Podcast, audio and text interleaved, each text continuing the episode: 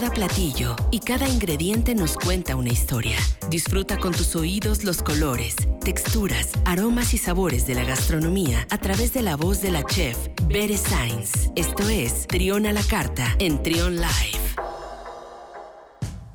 12 con 43 minutos, es momento de hablar de gastronomía, de eventos, de platillos típicos, un montón de cosas deliciosas con la chef Bere Sainz. ¿Cómo estás, Bere? Bienvenida. Contenta de poder venir con ustedes como cada jueves aquí a platicarles y ahora sí que a generar este antojo y este hueco en el estómago para que lleguen a casa bien hambrientos. Oye, uno de los platillos típicos, pues más representativos en México, además de tantos que hemos hablado en este espacio, son las carnitas que son tan famosas que aquí en, Michoacán parece ser que eh, tienen el, distintivo de las mejores carnitas que se comen en México. Y nos traes hoy, hoy, información sobre el origen de las carnitas. Así es, Luis. Pues como bien dices, ¿no? Michoacán, que es como, digo, normalmente pues se lo pelean, ¿no? Varios estados de la República pero se dice que Michoacán, en Santa Clara del Cobre y en Quiroga, pues son como los los municipios que más se representan por este platillo, ¿no? De entrada, pues también porque ahí mismo eh, fabrican estos casos de cobre, pues donde se cuece el, cerdo, ¿no? En su propia grasa, en su propia manteca. Entonces, eh, pues evidentemente de ahí es que de ahí es que viene, ¿no? Pero viene, hay todavía una historia más de fondo, ¿no? Que hablamos de hace miles de años, donde pues países asiáticos, africanos y europeos siempre han domesticado al cerdo y pues lo han incluido en su dieta diaria. Este, aquí en México llegó siglos después, junto con las embarcaciones de Hernán Cortés, y al continente americano lo trajo Cristóbal Colón. Entonces, básicamente hace casi cinco siglos este conquistador español eh, se, cuenta ¿no? que organizó un banquete, en Tenochtitlan en el que se comió carne de cerdo acompañada de vino. Entonces, a partir de este evento, digamos, este platillo fue evolucionando y ambas culturas, pues tanto la española como la mexicana, se fusionaron dando origen a la barbacoa y a las, las carnitas, ¿no? Que se les podría denominar este, como criollas.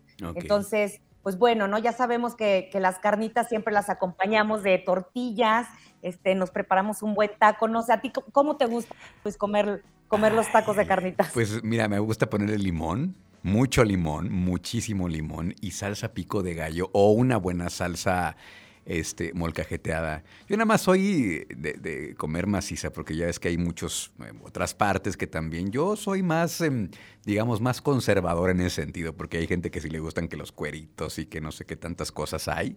Pero yo, si me voy, eh, si, si elijo una parte, es la maciza, con mucho limón y este y con su buena salsa. Claro, no, pues sí, mira, yo te, tengo, a mí me encanta todo, ¿no? Digo, sí tengo algunas cosas que no me gustan, pero algo que tienen en particular en las carnitas, pues que es, es, que usan todo el animal, ¿no? Entonces no hay absolutamente nada de merma. Yo sí le entro al buche, Este, a mí sí me gustan los cueritos. De hecho, hace rato así en lo que estaba leyendo, me llegó un enorme antojo y, le dije aquí a un compañero del trabajo, le dije, oye, no seas mala onda, tráeme unas patitas de cerdo que se me antojaron nomás de estar leyendo y trabajando. De estar preparando todo esto, pues está muy bien. El, un platillo típico, ¿no? Y muy, muy querido, güey, que tiene pues gran, gran valor dentro de la gente, de nuestra gente. Y hablando de platillos típicos, pues ya viene también en la noche mexicana, el 15 de septiembre, y se cocinan también un montón de, un montón de cosas ricas. Se me vienen, por ejemplo, a la mente el pozole, eh, las tostadas, eh,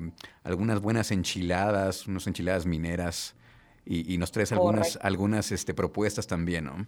Sí, pues bueno, sabemos que hay platillos que no pueden faltar, como bien dices, este 15 de septiembre, pozole, que de variedades hoy en día tenemos bastantes, ¿no? Blanco, rojo, verde. También ya hay opciones vegetarianas, ¿no? Para quienes no, no comen carne. Eh, por supuesto, el chile nogada que ya hemos hablado de él, eh, de que sigue estando pues en esta época muy presente por, por los ingredientes de temporada, las tostadas, te decía, estaba leyendo justo, ¿no? Entonces, cueritos, pata de tinga de pollo, de rajas, los pambazos, este, tamales oaxaqueños, corundas, el moquilpollo que es de, de Yucatán, tamal de chaya, eh, mole, tenemos más de 50 variedades, entonces podemos elegir entre verde, negro, amarillo, el blanco o de novia que le llaman, este, y los sopes, ¿no? Que tampoco ah, pueden faltar normalmente.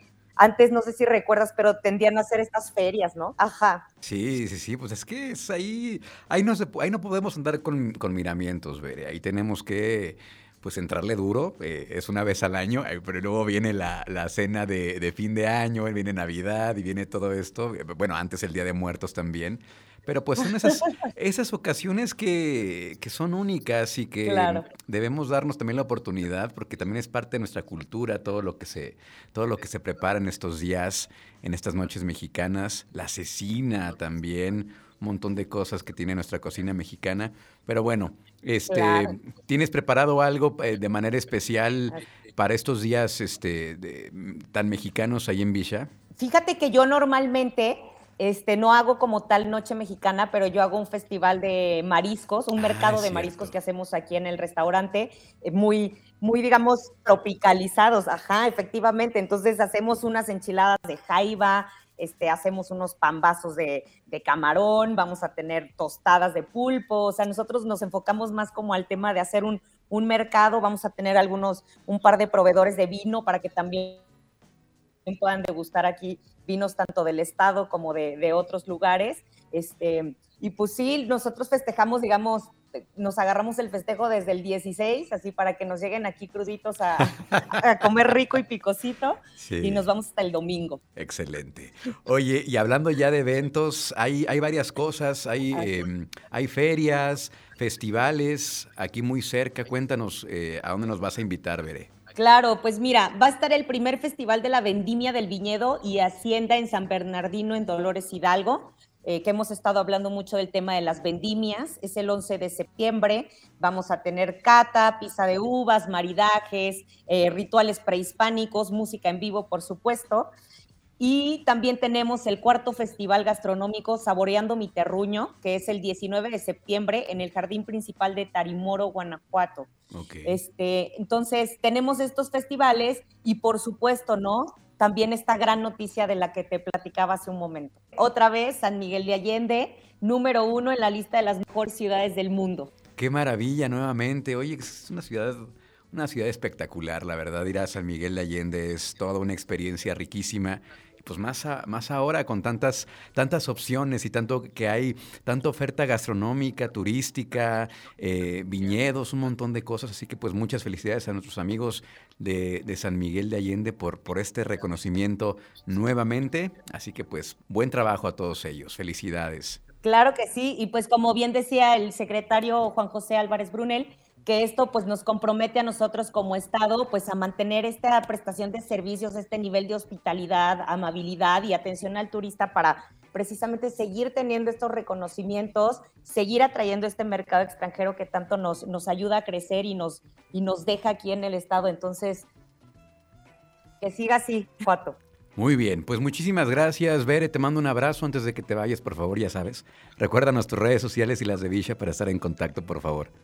Así es, en Facebook, Instagram y Twitter nos encuentran como arroba Cocina y el mío personal es arroba 9 Muchísimas gracias, Bere, un abrazo y mm, felices fiestas patrias para todos ustedes. Escucha Trión, sé diferente.